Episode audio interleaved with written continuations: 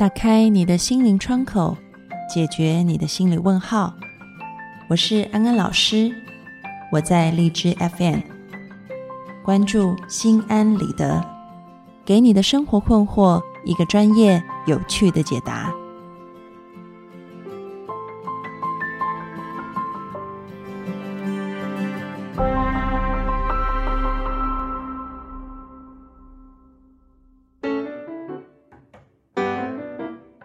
各位听众朋友，大家好，欢迎收听心安理得，我是安安老师。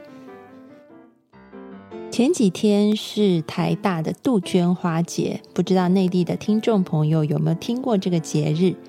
这个节日呢，其实是因为在台大的校园里面有很多杜鹃花，到了三月的时候呢，百花盛开，非常的漂亮。这时候台大的学生就会做两件事，第一件事呢，就是要到杜鹃花树下拿杜鹃花，拼出心爱的人的名字，借此告白。第二件事情呢，就是要参加一年一度的校园征才博览会。所以呢，在上个礼拜就有好多都会涌入台大来找工作。这样的状况，其实在内地，我相信也同时是发生的。三月是校园的春招季，也是最后一波的求职了。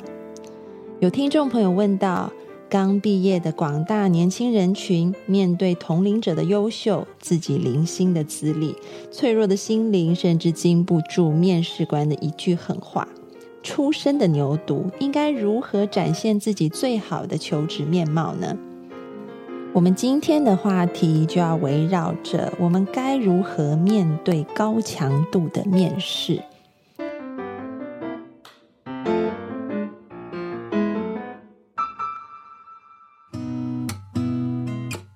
想当年，N 年前的这个礼拜，安安老师也是跟你们一样，抱着履历穿梭在杜鹃花丛间，希望可以得到面试官的青睐。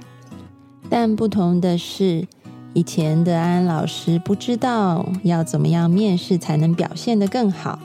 但是今天呢，你们很有福气，安安老师在经历多年历练后，整理出了面试三大绝招要给你们。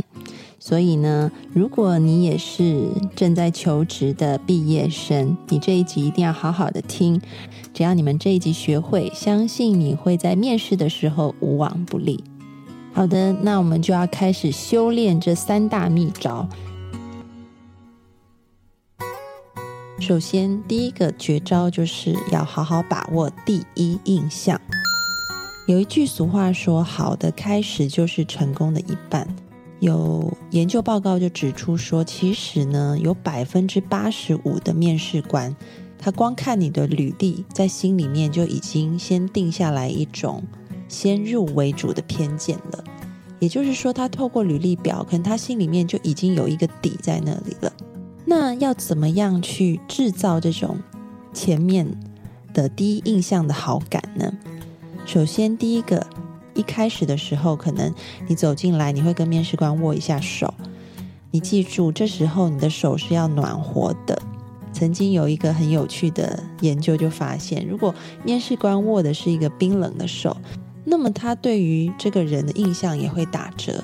我们人有时候认知系统是靠我们肌肉或者是感官来给予评价和反馈的，所以感觉到温暖，他就会觉得这个人也是温暖的。因此呢，可以的话，你可以在面试前先喝杯暖暖的茶或水，让自己的手保持温暖。讲到这里呢，安安老师就要说一下，其实人跟人之间的沟通不只是语言的沟通，我们透过所谓的非语言沟通，那其实会引起对方更深刻的印象。因此，我们刚刚讲到，比如说手的温度，接下来就是你在跟面试官讲话的时候，一定也会有手势。手势可能比你讲什么内容还要重要，要记住不要做太多的手势。我如果你习惯讲话的时候都是双手抱胸的话，那么也请你在面试的时候忍住，把你的手放在桌上或者是你的大腿上，因为双手抱胸，你会给对方潜意识里面有一种感觉，就是你跟我是隔离的，你是不易亲近，然后我们之间比较难以建立信任关系的。因此呢，这两种手势都要避免。好，那么我们刚刚讲了这个非语言的沟通很重要，要怎么做？接下来呢，我们就要再提一下，在这个第一印象当中，你要怎么样用语言来让对方对你有好的第一印象？第一个技巧可以是让你自己跟一些。在对方心里面、脑子里面本来就有的很好的东西连接在一起，而这个东西呢，又跟你要应征的工作是非常配合的。举个例子好了，比如说，如果安安老师今天要去应征心理咨商师的工作，那么可能我在第一个问题，他叫我介绍我自己的时候，我会说我的名字叫赵安安。我的来访者都说我的名字很好记，因为他们会说。只要照着你说的做，那么很快的心里就会感觉到很安心、很安定。赵安安，这是我的名字，多多指教。大家有听出来当中的奥妙吗？这个奥妙其实讲的就是安安老师用了几个很简单的词，比如说感觉很安心、很安定，这些都是在。作为一个好的心理咨询师，里面需要的工作特质，而这样子好的特质本来就存在于面试官的脑子里的。他要找一个可以让来访者觉得很安心安定的人，而现在他把安心安定和我这个人的名字连在一起了。当然，这样子的一个连接，嗯，不是只有名字能用，你可以在很多的部分。谈论自己的时候，都去用这样子的连接，特别是这样子的连接，如果用一个故事，或者是你过去经历的一个呈现来讲，就会更有说服力。举个例子好了，比如说安安老师刚刚讲，可能让人感觉安心是作为一个好的心理咨询师需要的特质，那么我就可能会跟主管在介绍自己的时候说一个故事是。来访者觉得他在跟我谈完话以后，感觉到很安心的一段这样子的故事，因为我们的潜意识喜欢听隐喻跟故事性的东西，这个会比直接明讲来的进入更深层，因为明讲的东西呢是作用在意识层面，但是潜意识层面我们可以透过更隐晦的方式去呈现。而我们就避开了意识层面的批判，还有防卫心等等的这一些障碍，而直接进入潜意识层和对方沟通。那么，在这边，安安老师也要提醒大家，在讲话的时候要记得看着对方的眼睛讲话。嗯，不要因为觉得不礼貌或者是害羞，就回避对方的眼神。这个曾经有过一个实验，这个实验呢是把两批人，他们分别去进行面试时候的表情录下来。一批人是有看着面试官的眼睛，另外一批人是没有看着面试官的眼睛。然后实验者找了一批面试官来观看这个录像带，看完以后，他们邀请面试官去评判谁能够进入下一轮面试。结果就发现，那些没有看着对方眼睛的应征者，他们的录取率是零。所以很重要，你要看着对方的眼睛来进行语言。然后我讲的语言是潜意识的，还有非语言，指的是肢体的沟通哦。这是第一印象的形成。第二招呢，就是要化危机为转机。这是什么意思呢？也就是说呢，面试官会故意问一些问题，让你觉得好像你都要说一些自己的缺点或者是失败的经验，让你觉得有点难堪的问题。但其实你不要误会，面试官是要故意刁难你，不是的，他就是要看你是否能化危机为转机。所以呢，在这个环节。掌握一个原则，叫做逆转胜是非常重要的。比如说，面试官会常问到一个问题，就是你遇过人生最大的挫折是什么？然后很多人可能就会很老实的把这个挫折讲完了，然后面试官这时候可能心里就会 有很多乌鸦飞过去，因为其实他想要问你的问题是，你遇到了挫折，然后你是怎么解决的？即便是这个挫折没有被解决。可能最后还是导致了很糟的结果，但是你又从这个挫折里学习到了什么，以至于你下一次在面对类似的经历的时候，你可以逆转胜。他要听的是后面的这个东西，所以呢，前面的挫折呢，你可以稍微带过，后面就重点放在你是如何逆转胜的。那么，那个逆转胜的过程就会让面试官很深刻，而且他会觉得你这个人是有解决问题的能力的。所有的公司应征新人，都是希望新人有解决问题的能力，所以你在这一点上面就会加分很多。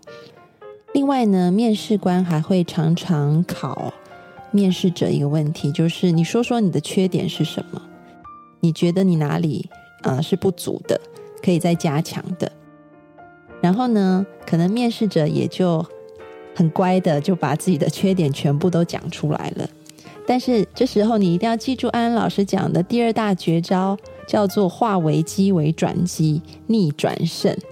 所以面试官要听的并不是你的缺点是什么，而且你一直讲缺点的时候，可能他内在已经一直翻白眼，都不知道翻了几回了。他不会想要用一个都是缺点的人。但是他想要看的是，每个人都会有缺点，因为没有人是完美的。但你如何在这个缺点上面去补强你自己，也同样就是问题发生，你如何去解决问题的能力。因此呢，也要把握这个点，就是你缺点可以带过，重点就放在你现在的行动是不是已经把这个缺点给改正，或者是尽量的在修正它。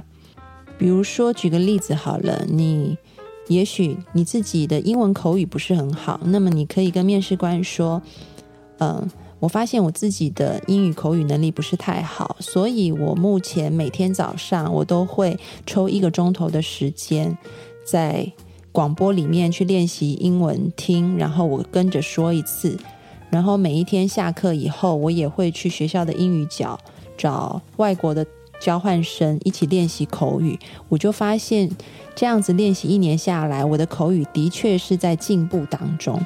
诶，这样子面试官听了就觉得，嗯，每个人都会有缺点，但是你是很积极努力的往正面的方向在改正的，他对你的印象就会很好。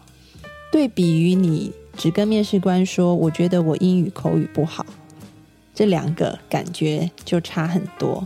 所以大家要把握第二个重点，就是化危机为转机，要逆转胜哦。接下来最后一个绝招就是事前要做功课。有一句话讲啊，“工欲善其事，必先利其器”，也就是说，你要做每一件事情，一定要先有准备。面试官有很多问题，其实都是在看你有没有用心准备。安安老师在这里要拜托各位听众朋友，就算你再没有时间准备，也麻烦你把两样东西给背起来。一个就是 job description，另外一个就是 job requirement。嗯，job description 在中文里面讲的。有些人翻译不一样，有些人说是工作说明，有些人称为职位描述。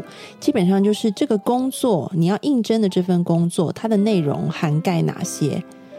简单白话讲，就是你去上班，你到底要做些什么？这你要清楚。这个东西其实在招聘的呃广告里面，它应该就会写的很清楚了。你的 job description 是什么？麻烦你把它背起来。如果对于一些很小的公司，然后它的人力资源管理的功能并不是很好，它没有写的很清楚这个工作说明的话，那么也请你务必到网络上面去，你把你要应征的职位打在网络上，然后网络上一定会出现其他公司对于这个职位的工作说明，请你要牢记在心，就是你要去应征的工作内容到底是什么。另外呢，安安老师刚提到另外一个要背的就是 job requirement，它代表的就是职位的要求，也就是你做这一个工作所需要的专业知识、技能、技巧，还有一些相关的人格特质。他希望找什么样子类型的人。你这个也要熟记，这个是最基本的两样需求。举个例子好了，在面试官常问的十大问题里面，他会问说：“你对这份的工作了解有多少？”这时候呢，如果你是坐在那里，然后只能讲出 job description 里面的两三样工作内容，对比于另外一个你已经记得很熟了，你可以百分百的讲出工作内容。对于面试官来说，那个印象就会差很多，表示你真的很有企图心，而且你是真的认真的准备了这个面试。另外呢，还有一个加分项，就是你把这一份工作、这个部门以前做过的专案都仔细的研究一下。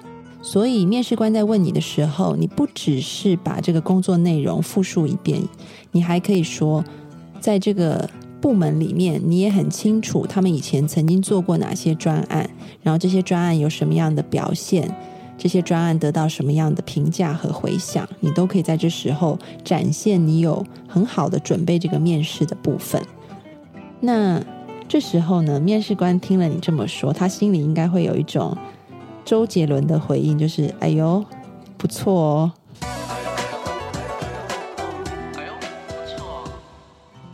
那你也会激起他想要问下一个常问的问题，就是我为什么要录用你？其实他就是给你一个机会，让你展现你的能力。这时候就回到安安老师一开始讲的 job requirement，这个工作的要求是什么？这个工作所需要的能力、专业知识、技术。甚至是他所需要的人格特质是什么？那么你在说服对方录用你的时候，你在展现自己的时候，就围绕着这个 job requirement 打转。比如说，这个 job requirement 里面说他们要找一个非常积极、非常热情、抗压性很高、不怕失败的人。那么你在这里就可以重复的提一些。你是这样子的人，而且你在用一些事例去证明你过去的经验当中，你真的就是一个打不死的蟑螂，怎么样，就是越挫越勇的一个人。那么主管就会对你印象很深，因为在他的脑海里有清楚的 job requirement，而你讲的东西又符合这个工作所需要的东西的时候，你每说一样，这个主管的脑海里的 job requirement 每一条就会 bingo 一次。所以呢，你 bingo 的越多，你被录取的几率也就越大哦。所以呢，安安老师今天给了三大绝招，希望你们都可以面试顺顺利利。今天的安心金句要送给那些正在面试的听众朋友：事前做好功课，把握第一印象，逆转胜一定得。听众朋友听得懂吗？这个“一定的”就是广东话的“一定行”，但是呢，讲广东话感觉在这里的力道好像比讲国语要强，所以在这边用这个“一定的”做结尾。相信你们在听完这一集以后，拿工作“一定的”。各位听众朋友，如果你现在也正在处在这个面试期，欢迎你上心安理得的讨论区跟我们分享你的经历。如果你已经是职场老鸟了，你有很多面试的经验，也欢迎你上讨论区留言分享给这些师弟师妹，你是怎么挺过来的？我们的留言区就像一个大家庭一样，大家在里面互相支持、互相鼓励。看到你们之间的关怀，然后还有愿意分享的心，常常都觉得很感动。谢谢你们为心安理得这个节目所做的一切。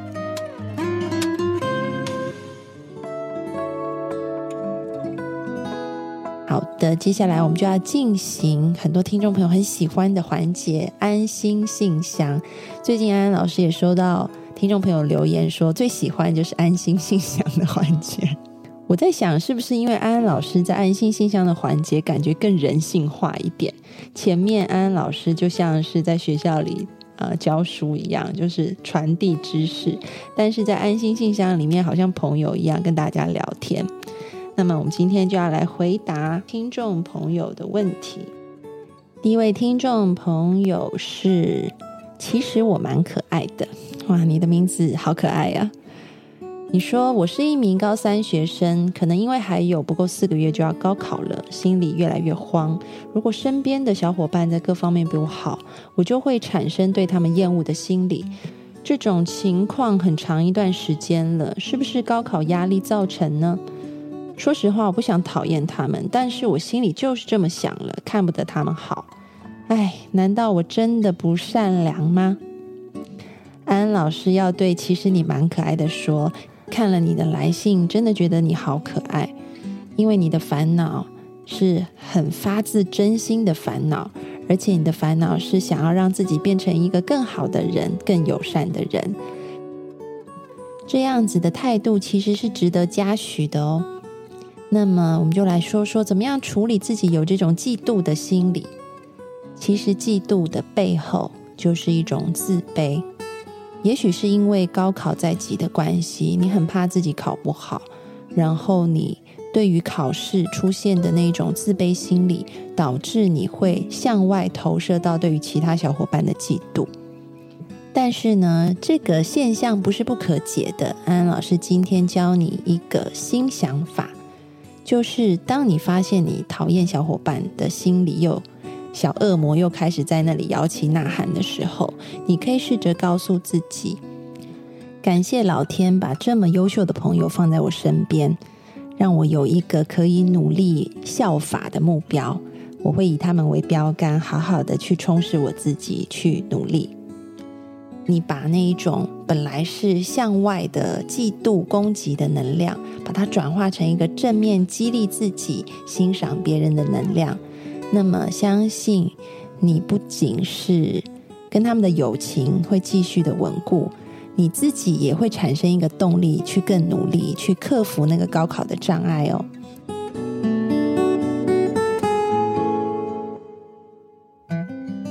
接下来我们要回答的是来自 Minerva 的来信。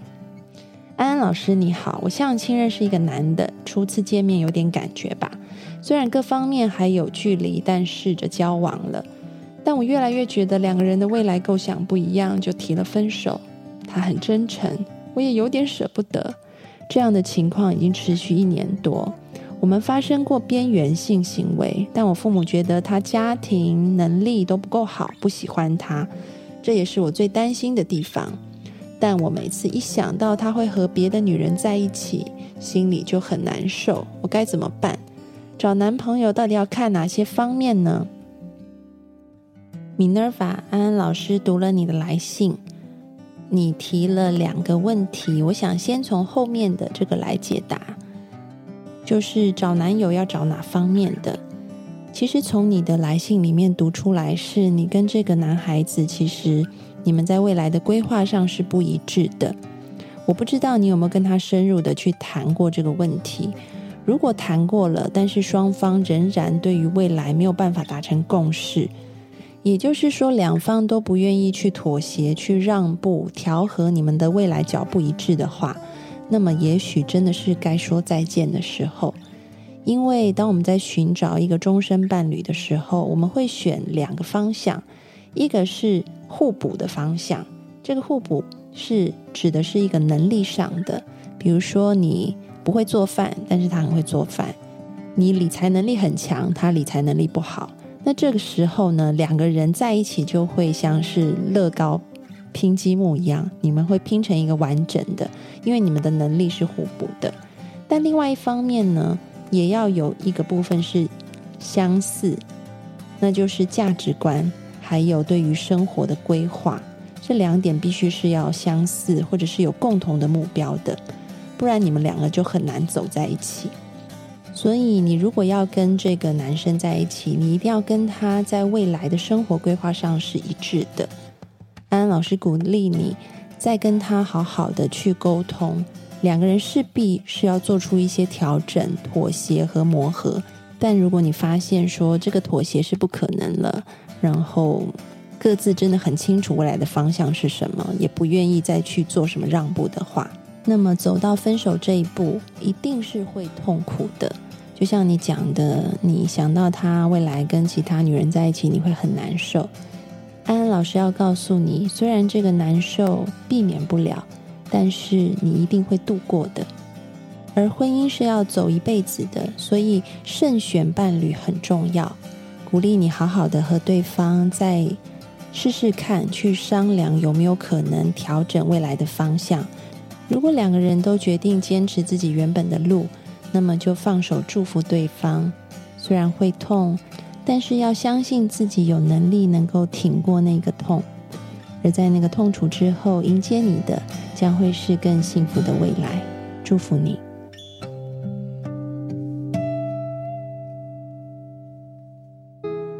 好的，我们今天的安心信箱就回答到这里。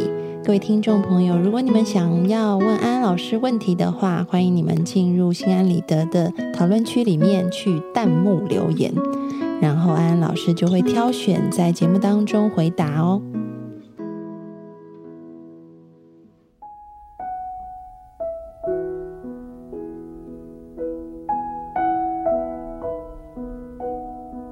收听心安理得，让你对心理学多一些知识，对人性多一些了解，你对世界就多一份明白，而对生命也就多了一份自在。